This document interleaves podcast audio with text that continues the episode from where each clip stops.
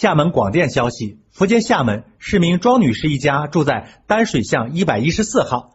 近一段时间以来，在她家门口总会停放十几辆共享单车，有的时候啊，直接就靠在了家门口，堵住了原来就不宽敞的小巷，影响到了她和附近邻居的日常生活。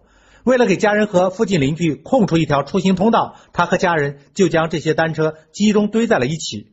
不仅是庄女士家，在这丹水巷的另一处，也同样堆放着七八辆的共享单车。这段时间，她拨打了幺幺零、城管等多个部门的电话，但这些共享单车依旧停在了这里。山峰说：“与人方便，才能自己方便。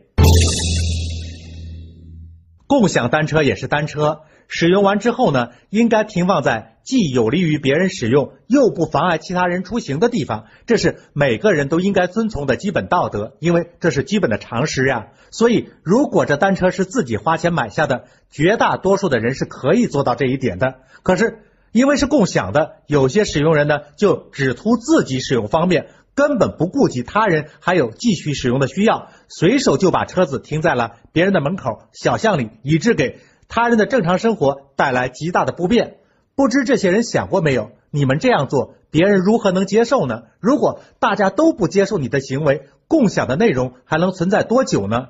不讲公共道德，只强调个人的享受，这样的共享又能走多远呢？因为个人的失德，造成更多的人失去了这些共享，你与心何安呢？如果你觉得失去就失去了，反正大家都享受不了了嘛。那就这份德性，在生活中谁能与你共享呢？